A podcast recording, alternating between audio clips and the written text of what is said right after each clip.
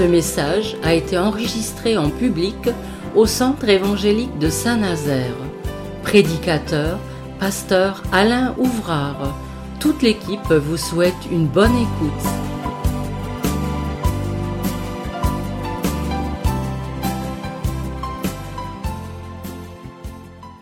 Luc chapitre 2 et nous allons méditer un texte au verset 39. Nous allons lire jusqu'à la fin de, ce chapitre.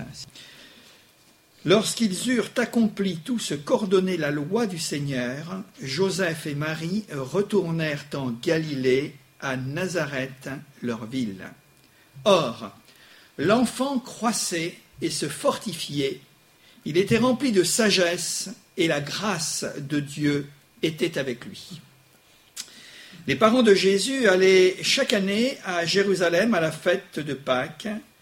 Lorsqu'ils furent, lorsqu'il fut âgé de douze ans, ils y montèrent selon la coutume de la fête. Puis, quand les jours furent écoulés et qu'ils s'en retournèrent, l'enfant Jésus resta à Jérusalem.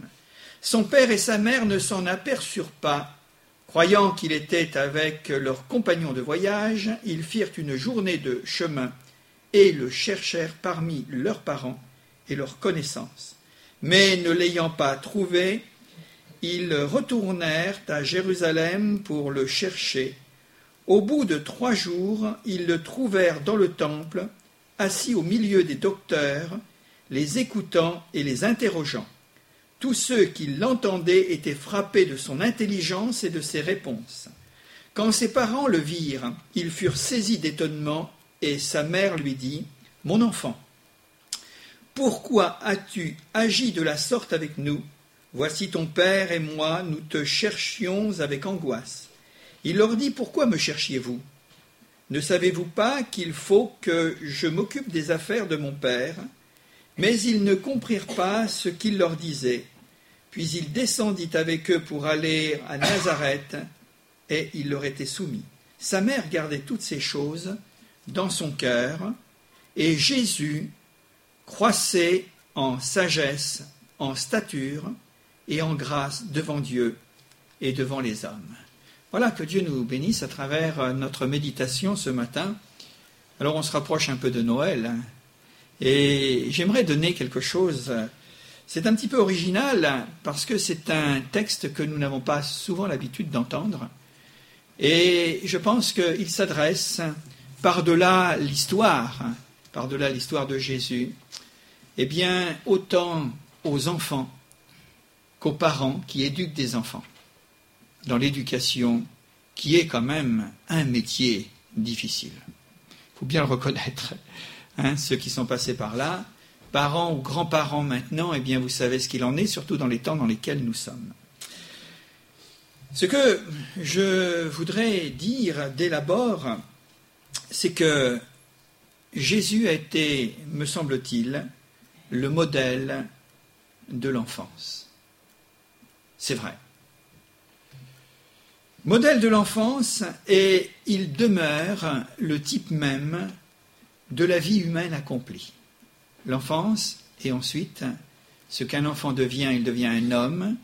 Mais je crois que les derniers mots reviennent à Jésus à la croix en rendant le dernier soupir quand il dira mais tout est accompli. Alors je ne veux pas seulement le voir dans le contexte du salut, de la rédemption, qui est une chose merveilleuse, admirable, mais je veux le voir aussi dans le développement de la vie, de l'enfance jusqu'au moment eh bien, du départ. L'objet de notre réflexion, c'est nous intéresser à cette période que je qualifierais de voilée. Cette période voilée de l'existence de Jésus, de l'existence de Christ, qui va de sa naissance jusqu'à son entrée dans la vie publique. Et quand on parle de vie voilée, c'est vrai que l'Évangile nous en parle peu. Il n'y a aucun mot dans l'Évangile de Jean, il n'y a presque rien dans l'Évangile de Marc, il faut fouiller dans l'évangile de Matthieu, et celui qui en parle le plus, eh bien, c'est l'évangéliste Luc. Une période voilée pendant une trentaine d'années. Mais ce n'est pas parce qu'il y a peu de choses de dites qu'il n'y a pas, il s'est pas passé beaucoup de choses qui ont préparé la vie.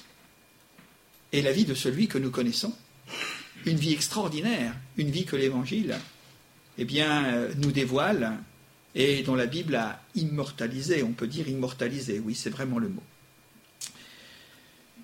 Le résumé en fait succinctement par 14 versets. On les a lus ce matin.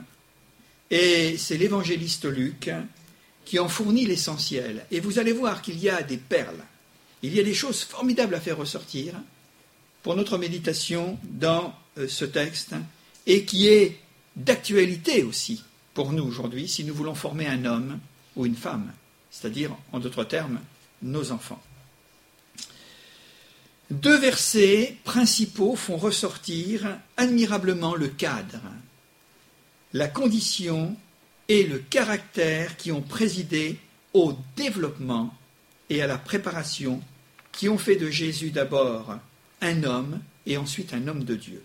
Je relis ces versets. Or, verset 40, Or, l'enfant croissait et se fortifiait, il était rempli de sagesse et la grâce de Dieu était avec lui. Le deuxième verset qui préside à ce cadre, aux conditions et au caractère que je viens de citer, c'est le verset 52. Et Jésus croissait en sagesse, en stature et en grâce devant Dieu et devant les hommes. Entre le verset 40 et le verset 52, il y a tout le développement de la vie de Jésus en tant qu'enfant et en tant qu'adolescent, jeune homme vraisemblablement, puisque tout de suite après, eh bien, on voit Jésus rentrer dans sa mission. Vous avez remarqué le chapitre 3 Dans le premier verset, il nous est parlé de l'enfant, et ensuite, dans le verset 52, il nous est parlé de Jésus. Donc, nous pouvons considérer qu'il y a là tout un, un monde, vraisemblablement 18 ans, de comme quelque chose d'opaque, mais néanmoins euh, sous le regard de Dieu et au regard des hommes, des hommes pour préparer celui que l'humanité attendait, c'est-à-dire en faire d'abord un homme et ensuite un homme de Dieu. C'est ce que nous allons voir. Le premier verset, je le rappelle, le verset 40, intéresse l'enfance, la petite enfance, l'enfance de Jésus. Le second, verset 52, le présente comme étant parvenu probablement à la maturité et faisant autorité par son témoignage, le texte nous le dit, devant Dieu et devant les hommes. Qu'est-ce qui s'est passé pendant tout ce temps? Il s'est passé des choses formidables pour que Jésus soit ce que nous connaissons, comme nous le connaissons aujourd'hui. Comme tous, et ce sera notre introduction, comme tous, Jésus n'a pas échappé à la loi du temps. Eh oui, et ça c'est rassurant. Nous qui voulons quelquefois accélérer la cadence, nous qui voulons que nos enfants grandissent très vite, nous qui voulons que quelquefois eh bien, ils deviennent ceci et cela selon nos pensées, nos rêves que nous caressons, alors il y a un temps pour tout sous le soleil, mes frères et sœurs. Vous qui élevez des enfants, il y a un temps pour tout il faut que, avant que l'on mette la fossile, la faucille dans le champ de blé, il faut d'abord qu'il ait germé. Il faut d'abord qu'il ait, monté. Il faut d'abord qu'il soit en herbe. Et ensuite en épivert. Et puis à un moment donné vient le temps de la moisson. C'est bien notre problème, le temps. Vous comprenez? Dans un monde d'accélération, dans un monde de frénésie, dans un monde endiablé, et j'en passe et des meilleurs. Il faut donner le temps au temps sous le regard de Dieu. Et si vous voulez que la moisson soit abondante et qu'elle soit mûre, eh bien, il faut donner le temps au temps. Il n'y a rien à faire. Il y a trois étapes que nous allons découvrir dans notre passage. La première étape, c'est l'enfant dans ses conditions normales de développement et d'épanouissement. Et cette première étape est un gage d'équilibre pour la vie future de l'enfant. Oui. Qu'est-ce que nous voulons faire? Qu'est-ce que nous voulons et qu'est-ce que nous désirons qu'il devienne, l'enfant? Et je le rappelle, condition normale de développement et d'épanouissement qui va assurer quelque chose sur lequel on n'a pas forcément trop fait attention, mais l'équilibre. La vie et toute la vie de Jésus nous montre un équilibre parfait. Et aujourd'hui, nous pouvons dire que nous vivons dans un monde de déséquilibre, pour ne pas dire un monde de déséquilibré, si on peut préciser les choses de cette manière. La deuxième étape, c'est l'adolescence, ou la recherche de sa personnalité propre. Un enfant reste unique. Il a un papa, il a une maman, il a des ascendants, grand-père, grand-mère, il a des frères et des sœurs. Mais une chose dont nous avons besoin de veiller, c'est qu'il ait une personne. Il doit avoir sa personnalité propre. Je sais qu'on est dans le temps du clonage, qui est un grand problème. Mais une chose qui est certaine, c'est que nous devons, nous, en tant que parents, discerner que nous pouvons avoir 10, 15, ça se fait plus beaucoup maintenant, enfants, dans une famille, mais ils ont tous leur personnalité. Donc l'adolescence, c'est vraiment la recherche de la personnalité propre. Et vous remarquerez qu'en ce qui concerne Jésus, il y a un mot qui caractérise cette adolescence, la sagesse. Mais qu'est-ce que veut dire le mot sagesse pour un jeune? Et puis, la maturité, avec ses réalités existentielles, le travail, mais aussi les tentations.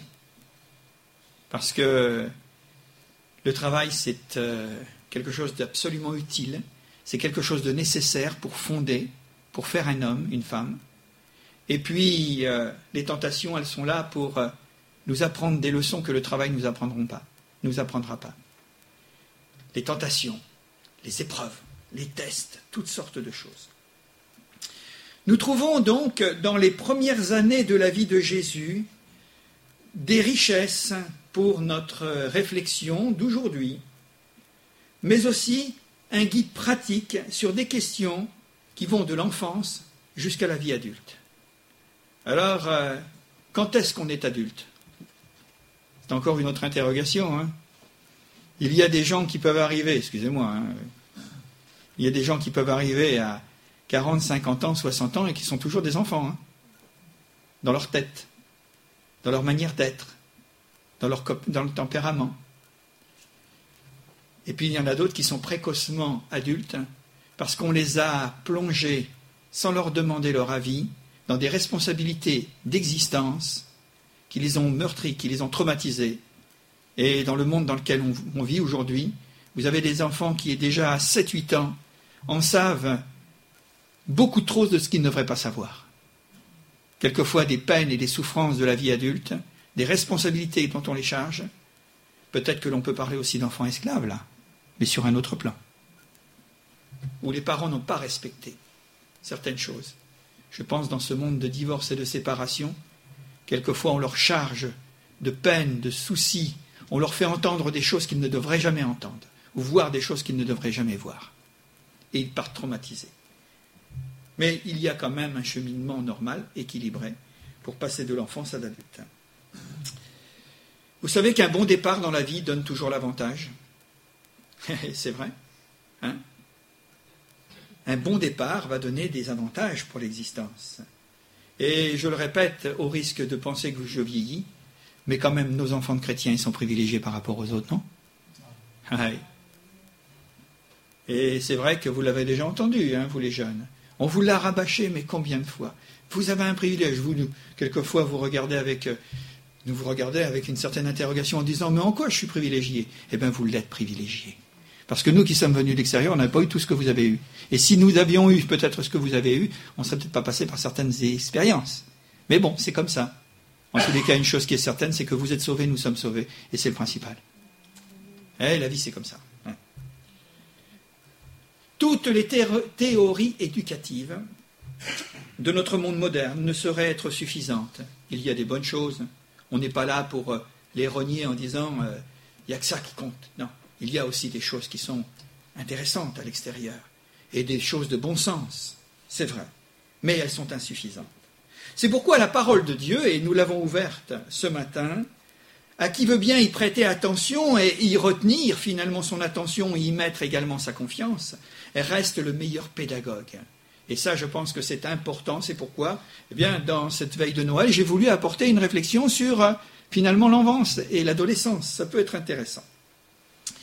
Parce que la parole de Dieu n'est pas seulement conseil et bon sens par la lettre, et il y a des choses que nous trouvons dans certains livres, je pense des proverbes et autres, mais elle nous inspire par l'esprit le comment faire et le savoir-faire. Ce sont des choses différentes. Le comment faire. Et combien de parents s'interrogent, mais comment faire? Alors quand on sait comment faire, comment on va le mettre en application? Comment on va le mettre en pratique? Le comment faire, le pourquoi faire? Et le savoir-faire.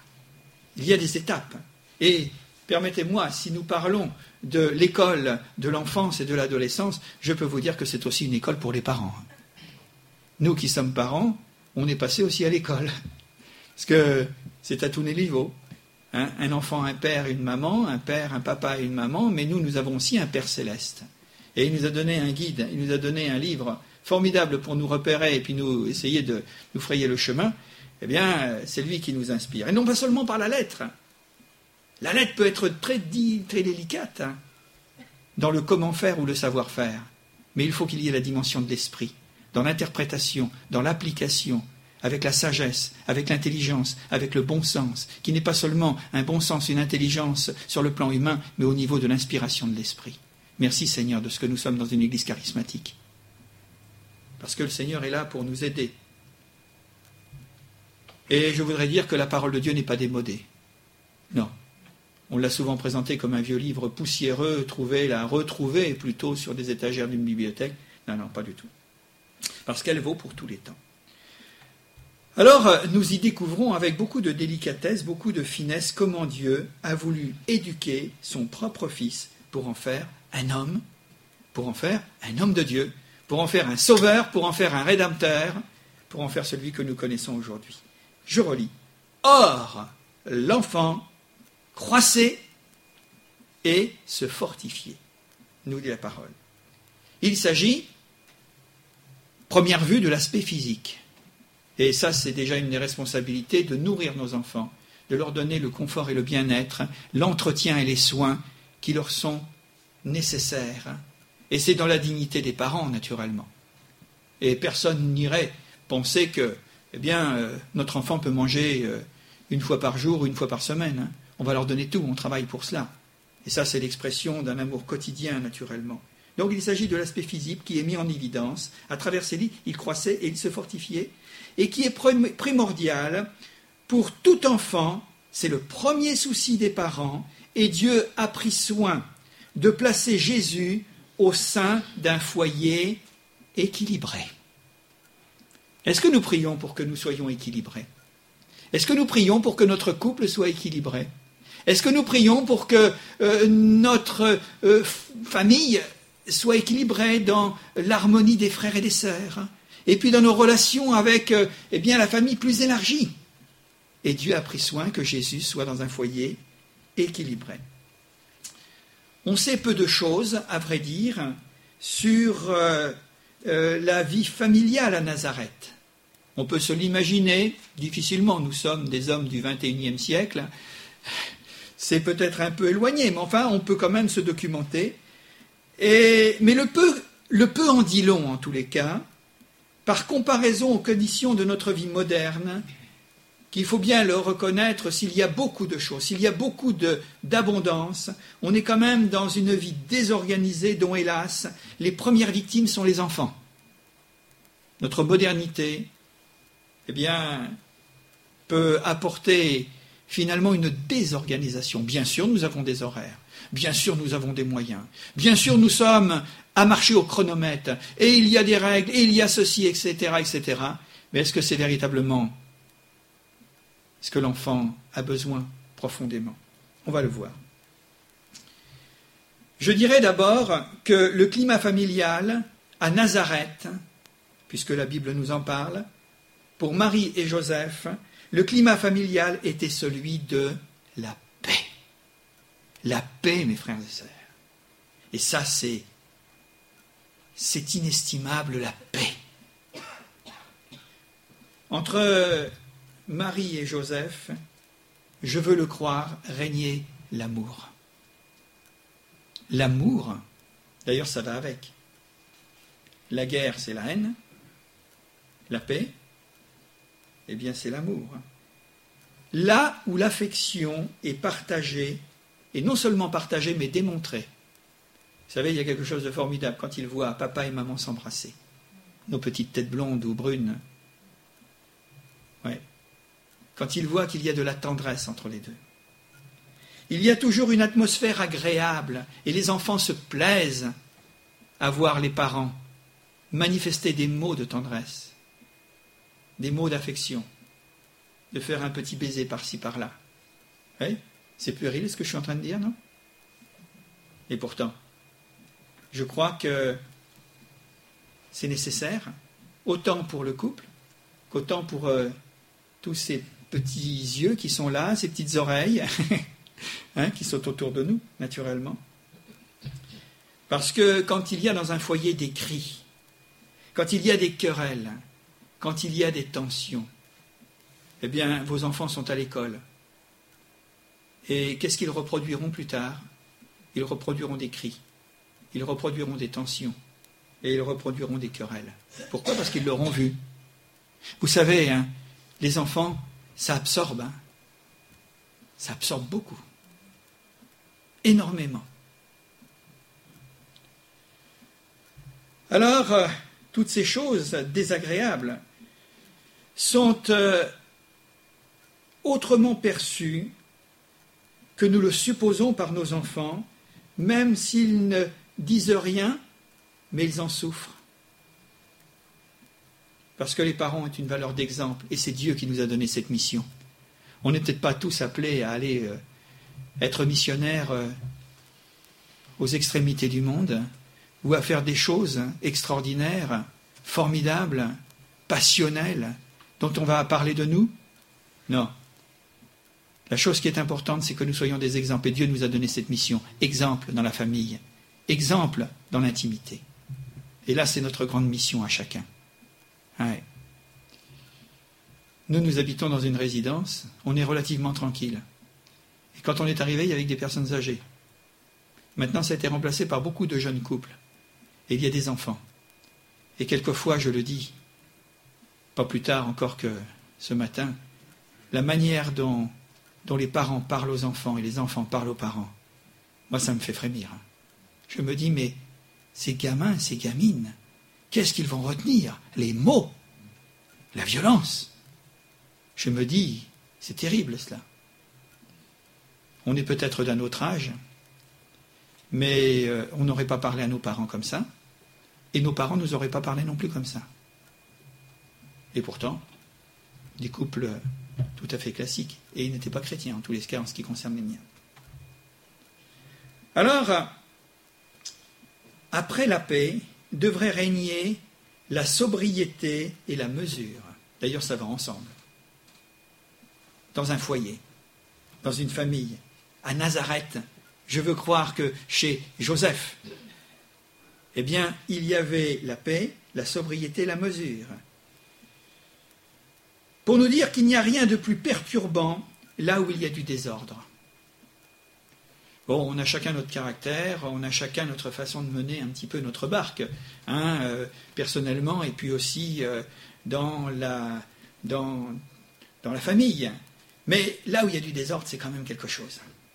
C'est quand même quelque chose. Vous savez que Dieu est un Dieu d'ordre, c'est un Dieu de bienséance, et il a mis les choses quand même comme il fallait.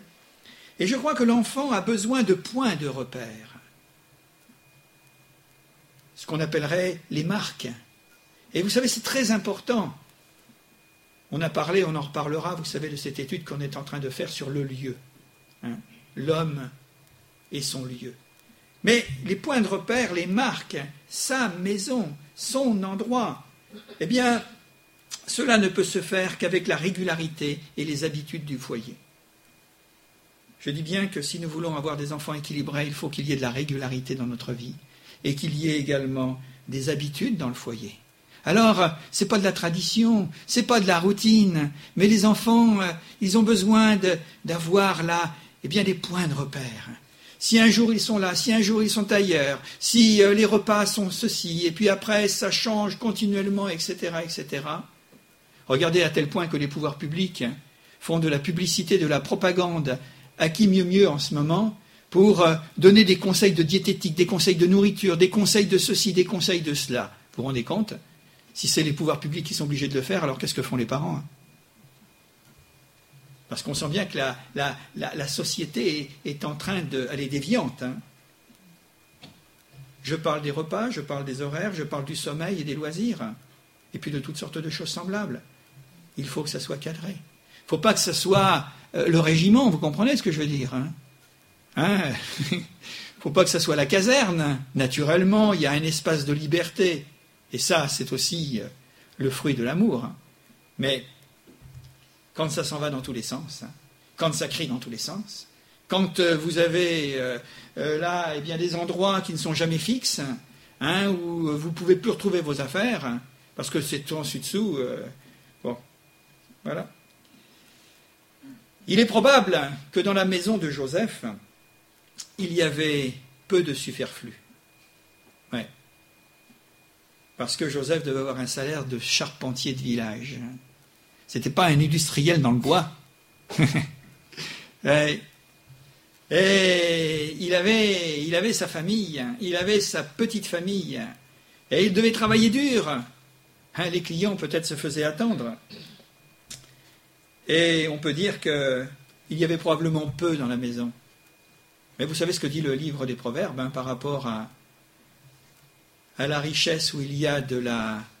toute l'abondance et la richesse où il y a de la querelle et de la méchanceté, et que comparativement, là où il y a quelquefois peu, où il y a de l'amour. Alors c'est à nous de choisir. Hein. On est dans une société qui nous a complètement traumatisés, complètement renversés, à, nous, à, nous, à nous donner des complexes. Parce que euh, ce slogan d'aujourd'hui, qui. Bon, je dis rien, mais euh, quand il nous dit, euh, quand il est question du pouvoir d'achat, comme si le pouvoir d'achat allait rendre les gens heureux, m'excuserai, hein, c'est pas ce que j'ai dans mon portefeuille. Bon, j'en ai besoin, hein, comme tout un chacun, mais c'est pas ça ce qui fait faire le bonheur des gens. Et on leur fait croire qu'avec le pouvoir d'achat, parce qu'ils auront la capacité d'acheter ceci et cela, mais ce sera le nirvana. Quelle imposture Excusez-moi, je vais me faire mettre en prison avant la fin de l'année. Ben écoutez, ce sera le temps des oranges, vous penserez à moi. Alors, le superflu de la maison de Joseph, hein, voilà. Mais, mais, aussi, Jésus a dit vivre modestement, naturellement. Hein. Quand papa n'a pas beaucoup de moyens, eh bien, euh, il faut que les enfants puissent reconnaître aussi le travail, la peine aussi des parents. Eh oui, quelquefois ils sont exigeants, nos enfants. Hein. Tu me donnes ceci, tu me donnes cela, etc., etc. Ben oui, mais comment fait-on pour suivre dans tout cela? Il faut que les enfants arrivent à comprendre, et c'est à nous aussi de leur faire comprendre, que le salaire que l'on a, c'est un salaire quelquefois qui, est un salaire de peine, et que l'on a que ce que l'on a. Et que les enfants, bien, euh, même s'ils regardent leurs petits camarades qui ont ceci ou cela, ben voilà. Vous savez, il faut leur donner de l'amour à nos enfants. C'est ça ce qu'ils demandent. Et leur donner la valeur des choses. Oui?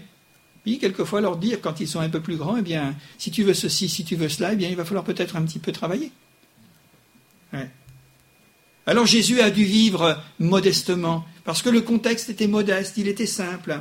Et même parfois, je me l'imagine, hein, ça va pas plus loin, mais plus âgé, il a dû participer aux petites tâches domestiques. Et très tôt, il a appris à servir et à aider. Parce que la disponibilité, ça ne s'invente pas. Ça s'inculte, ça s'inculte, mes frères et sœurs, la disponibilité. Il y a des petites choses qui sont faites dans la maison. Et des choses qui peuvent rendre service. Quand une maman est fatiguée, quand euh, il faut se presser pour ceci et cela, et que vous avez un enfant qui euh, est appelé pour faire telle ou telle chose en disant Je regarde la fin de mon feuilleton. Ouais. Les feux de l'amour. Hmm. La disponibilité ne s'invente pas elle s'inculque. Mais c'est à nous aussi de leur apprendre. Mais euh, c'est certain que si vous faites le sergent ou l'adjudant, euh, ça passera peut-être moins bien. Maintenant, il faut le dire, il faut savoir le dire. Il y a le fond et la forme aussi, frères et sœurs. Privilège ou normalité, Jésus vivait, excusez-moi du peu, mais il vivait avec ses parents. Avec ses parents. On ne mesurera jamais assez les incidences fâcheuses de la vie des enfants éloignés de leurs parents. On n'est pas parent par procuration. Bon, il y a des cas, il y a des situations, il y a des accidents dans la vie, c'est vrai, et je vais en tenir compte. Mais quand même, quand même, la vie de notre temps est en train finalement de fabriquer un monde de déracinés et de frustrés. Et là, il y a de quoi pleurer. Vous savez, nous sommes dans cette période de Noël et tout le monde ne va pas se réjouir. Des enfants ne vont pas se réjouir. Des adolescents qui sont en pleine crise ne vont pas se réjouir. Et eux, c'est une source de révolte. Et je dirais que des adultes, et même des vieux adultes, vont encore aussi pleurer. Ils pleureront sur quoi? Peut-être sur leur enfance, leur Noël d'autrefois. Il ne faut pas l'oublier, ça. Alors, quand on nous montre euh, finalement les éliminations, tout ce qui clignote et, et toutes les guirlandes, euh, je crois qu'il faut voir, non pas en surface, mais il faut le voir en profondeur, au fond des cœurs et des âmes qui sont meurtris. Et vous savez, ça se passe dans l'enfance, hein, tout ça. On a entendu quelquefois des personnes âgées nous dire dans mon temps, on n'avait pas grand-chose, on avait une orange, mais on était heureux. Alors maintenant, on a les oranges on a les pépins.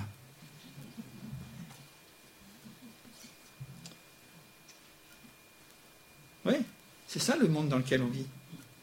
À travers les séparations, à travers parfois des obligations professionnelles, parce que un des parents travaille au Moyen-Orient ou en Chine, parce que ça va être ça demain, il ne faut pas vous faire d'illusions. Hein. jusqu'ici, on travaillait un petit peu autour de nous, on travaillait dans notre pays, mais maintenant, demain, vous allez voir, hein, c'est euh, dans tous les coins du monde.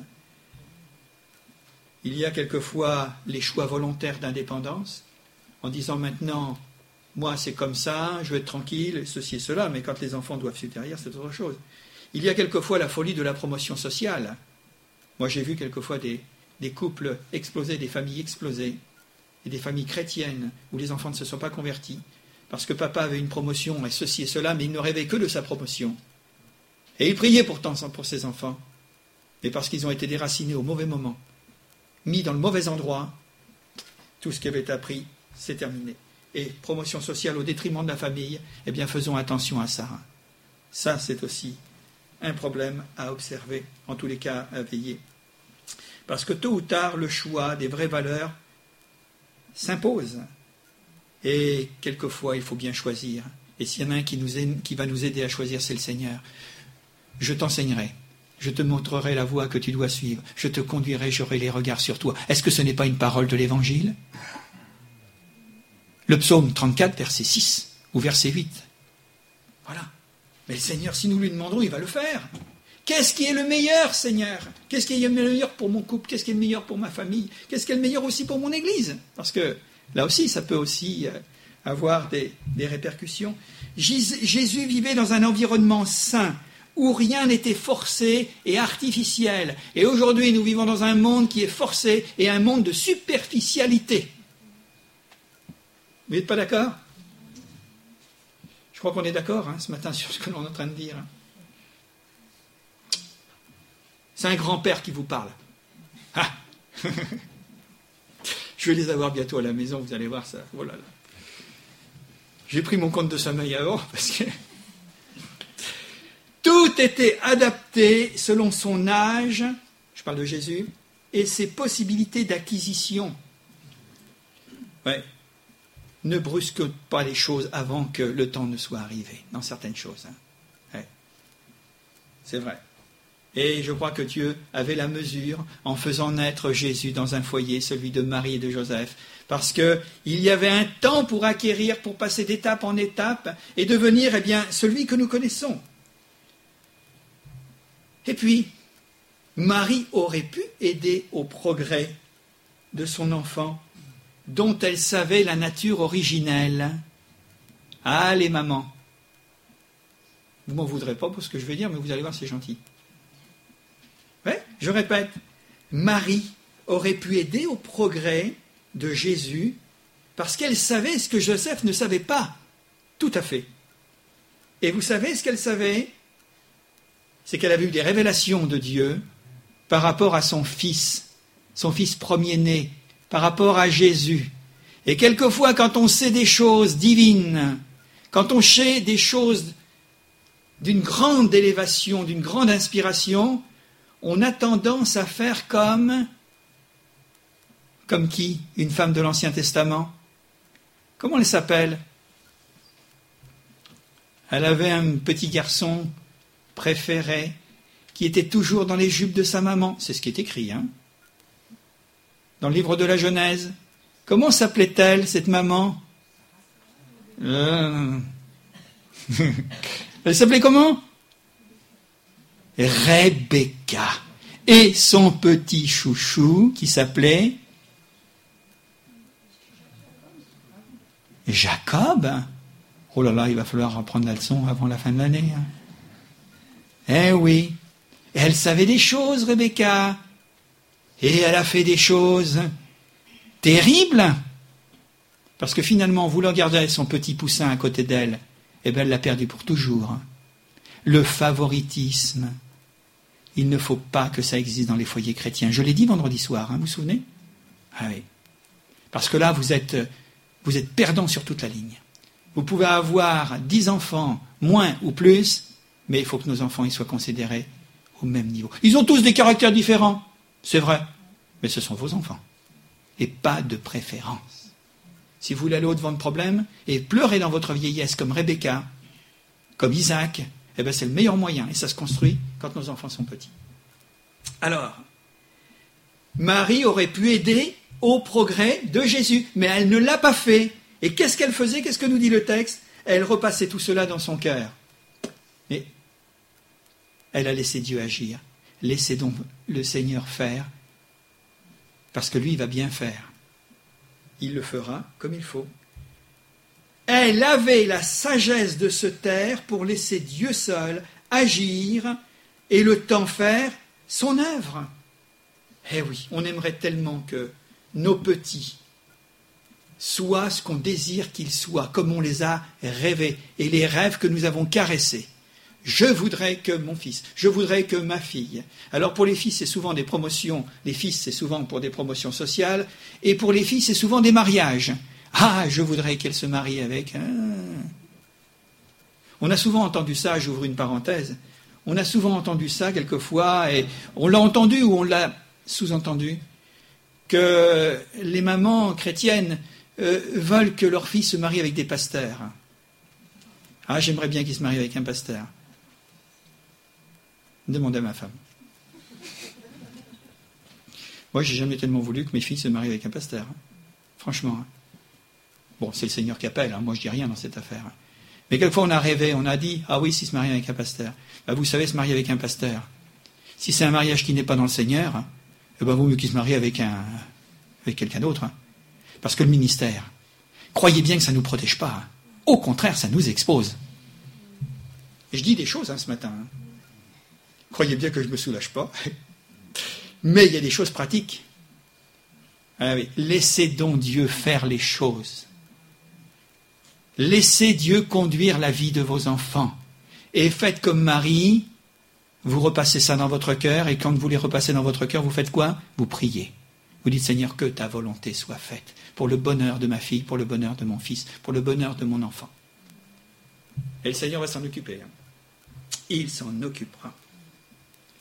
Dans ces conditions, je dis bien dans ces conditions, l'enfant croissait et se fortifiait, il était rempli de sagesse et, magnifique, la grâce de Dieu était sur lui. Non seulement avec lui, mais sur lui. C'est précisément parce qu'on a su veiller et donner à Jésus ce qui est convenable qu'il a acquis ce caractère de sagesse. La sagesse, ça ne se trouve pas dans un distributeur où on appuie sur un bouton, on met une pièce de 1 euro et boum Bon, vous avez la sagesse. Je suis sage. Si vous dites que vous êtes sage, c'est que vous n'êtes pas sage. Parce que c'est exactement ce que, ce que Jacques nous dit. Si quelqu'un manque de sagesse, qu'il la demande. Alors si vous pensez que vous n'en avez pas besoin, alors à ce moment-là, vous savez quoi penser de vous-même. C'est que vous n'êtes pas sage. Il a acquis dans ces conditions le caractère de sagesse sans faire une généralité, c'est ce que je dis. Il est constaté que les enfants malheureux éprouvent des retards et des déficiences morales, voire des déficiences intellectuelles et scolaires, lorsque eh les choses, certaines choses ne sont pas réunies. Dans tous les troubles de la société, les troubles familiaux, les troubles conjugaux. Cette sagesse impliquée chez Jésus un bon usage de la connaissance. Écoutez bien, ça, ça semble rien à ce qu'on est en train de discuter, mais c'est pourtant important. Qu'est-ce que c'est que la sagesse? Eh bien, je la définirai de cette manière, et Jésus nous en donne l'exemple. C'est un bon usage de la connaissance que nous avons, d'un vécu, d'une éducation, des regards de ceux et celles qui ont été nos accompagnateurs, nos professeurs, et en particulier nos parents.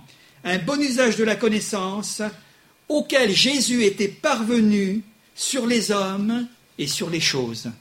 Parce qu'il n'y a pas que le monde des hommes qui intéresse, mais il y a le monde des choses, les métiers, et puis tout ce qu'il y a autour de nous, en leur donnant une application pratique au quotidien. Il faut apprendre à nos enfants à être pratiques. Vous voulez Qu'ils soient pragmatiques? Parce que si ce sont des rêveurs, tout dépend du caractère, mais il faut les amener à être pratiques. Il faut les amener à être réalistes. On est dans un monde de rêve pour échapper justement aux réalités tragiques de, notre temps Eh bien, il faut avoir les pieds sur terre, le cœur dans le ciel et les pieds sur terre, pour pas qu'ils s'envolent. Vous savez, si on parle de drogue, et si on parle de toutes ces choses terribles qui ravagent notre monde, c'est parce que justement les jeunes veulent s'évader, les jeunes veulent s'évader. Eh bien non.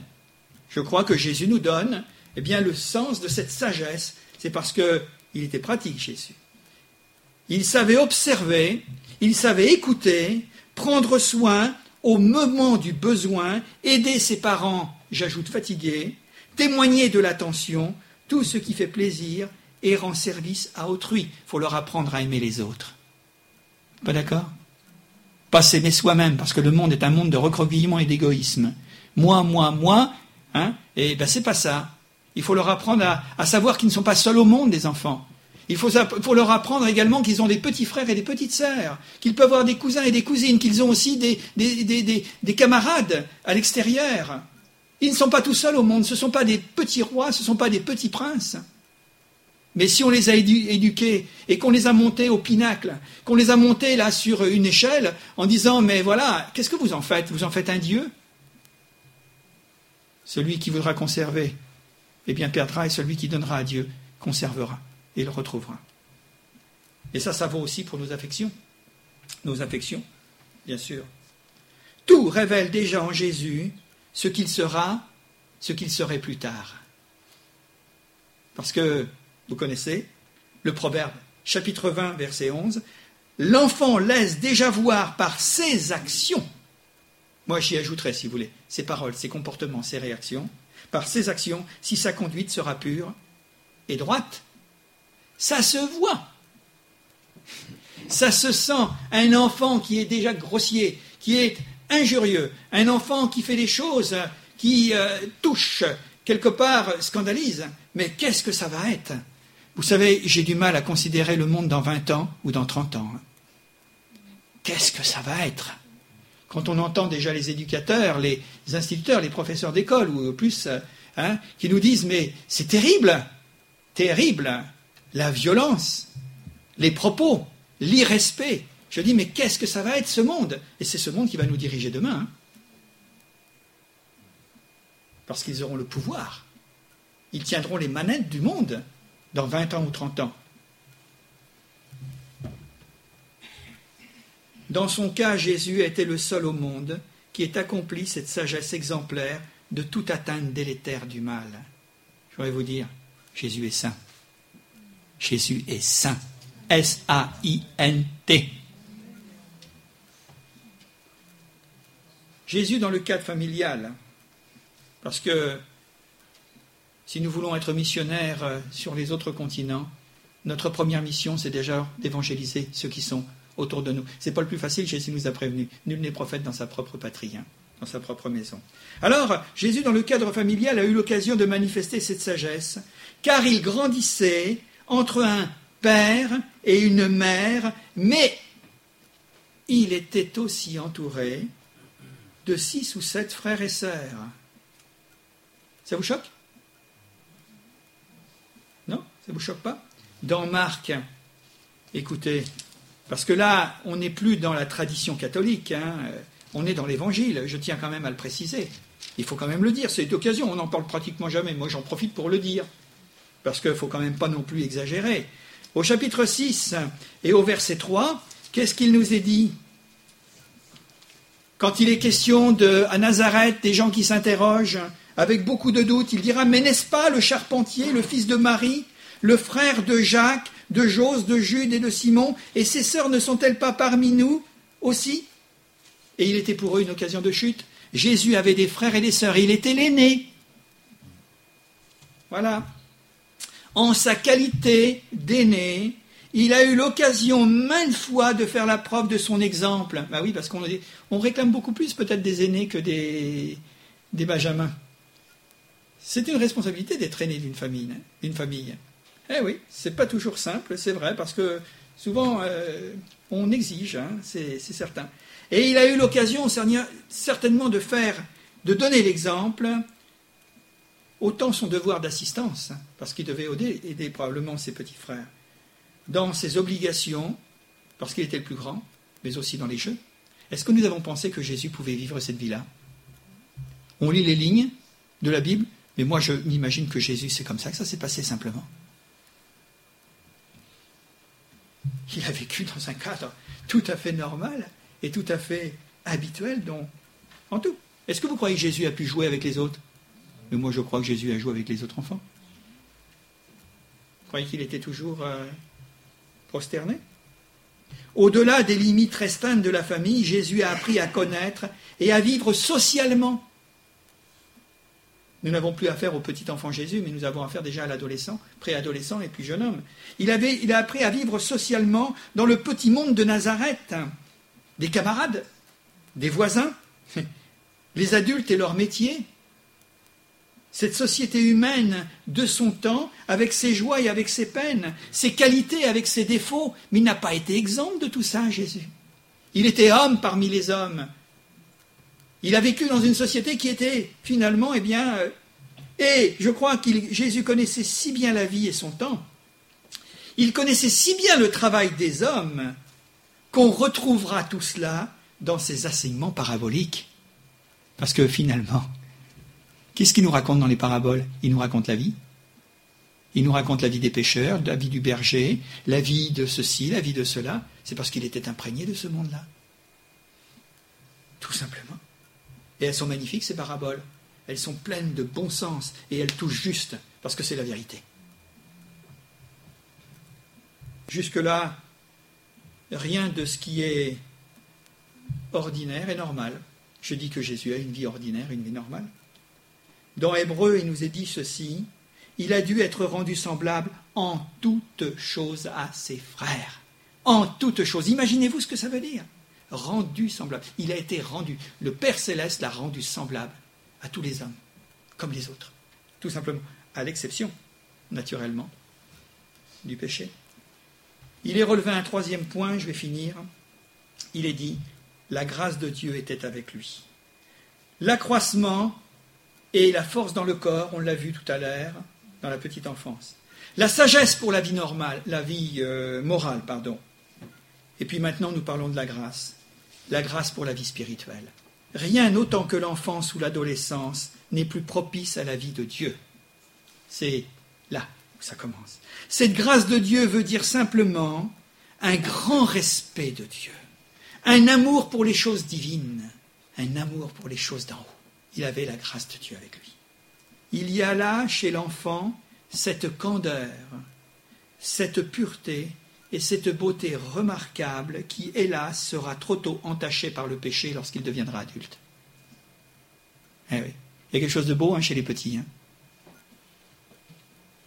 Oui, il se passe des choses. Quand vous voyez les petits, euh, ils sont, ils sont pas sains, hein, nos enfants, hein, nos petits-enfants. Ils sont innocents. Mais ils vont après, bien sûr, faire comme tout un chacun, hein, malheureusement. Hélas, parce que c'est comme ça. Mais toujours est-il qu'il y a une grandeur et une, beauté chez les enfants. Jésus a toujours eu une affection particulière pour les enfants. Vous l'avez remarqué? Les textes nous le rapportent.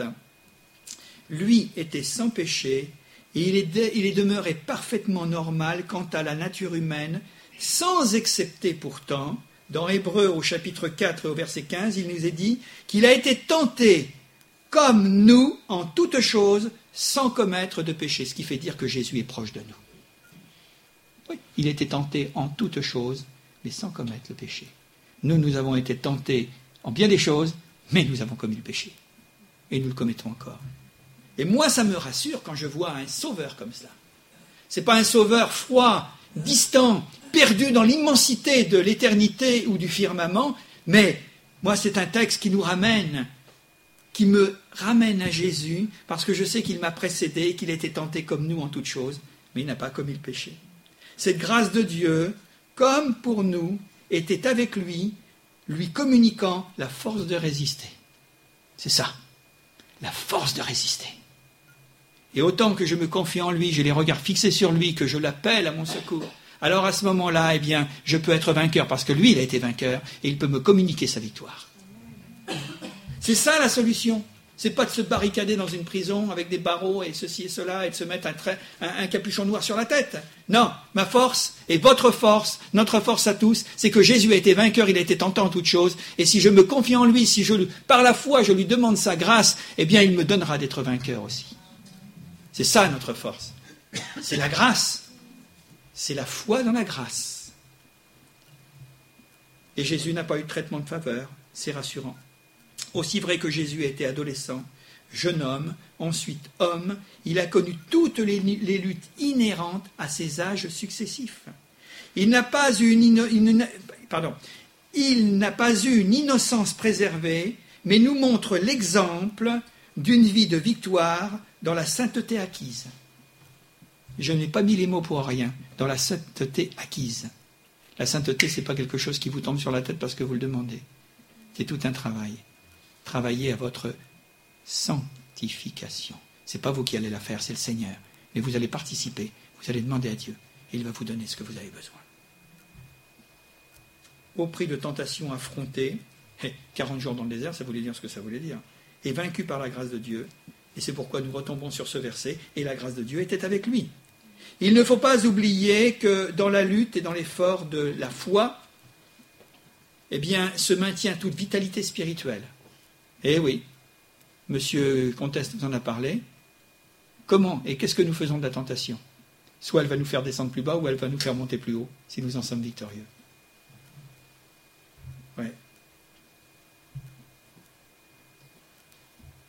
Jésus nous attend dans nos faiblesses pour nous secourir.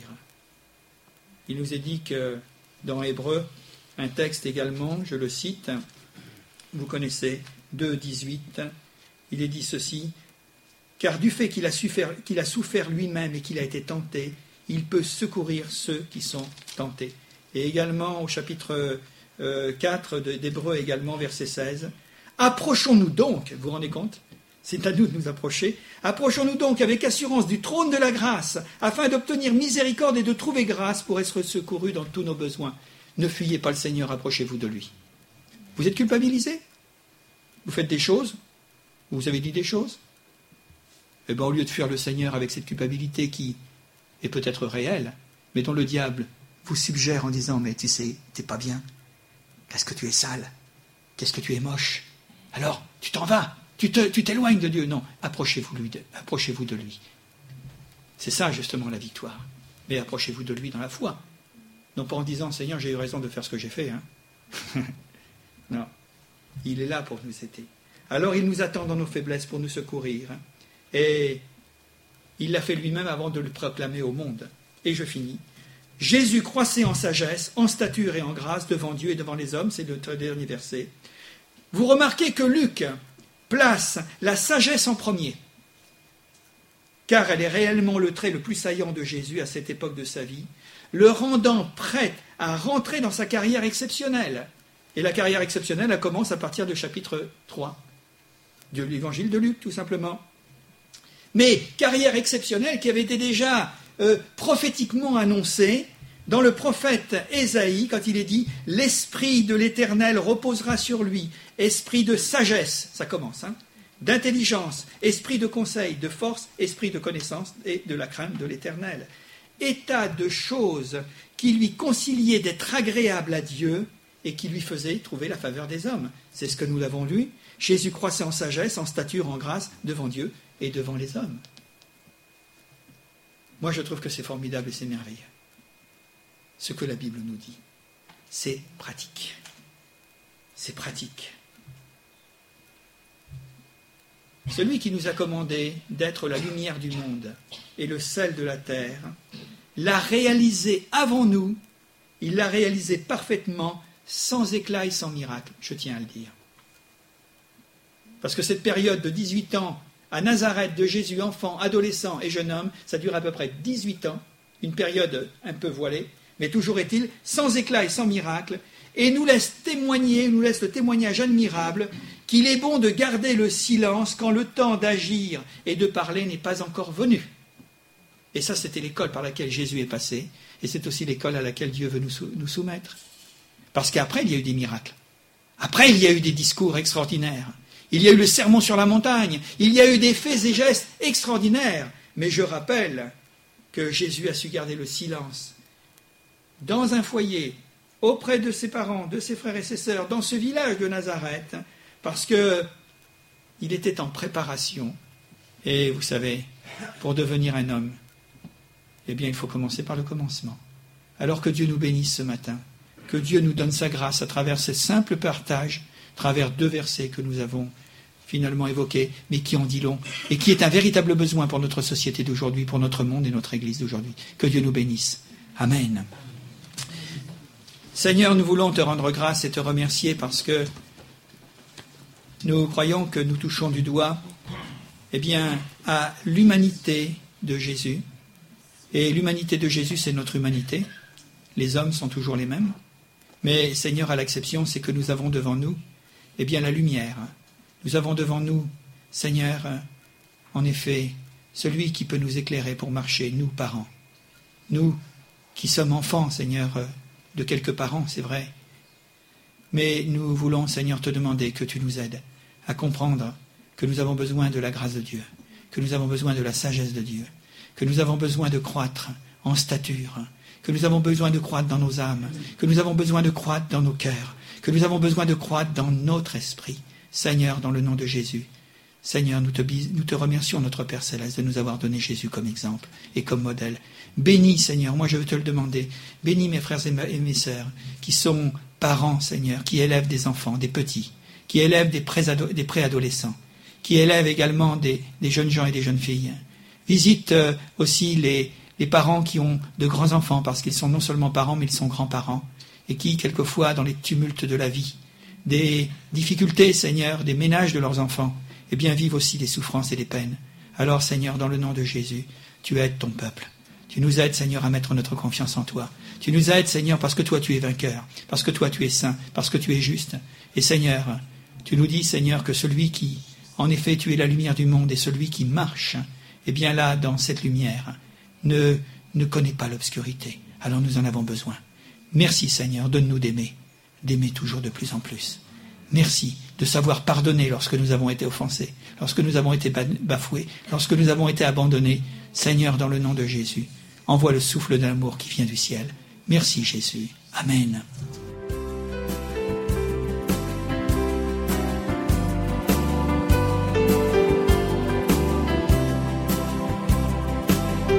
Pour écouter d'autres messages audio ou vidéo, retrouvez-nous sur www.add-saint-nazaire.fr.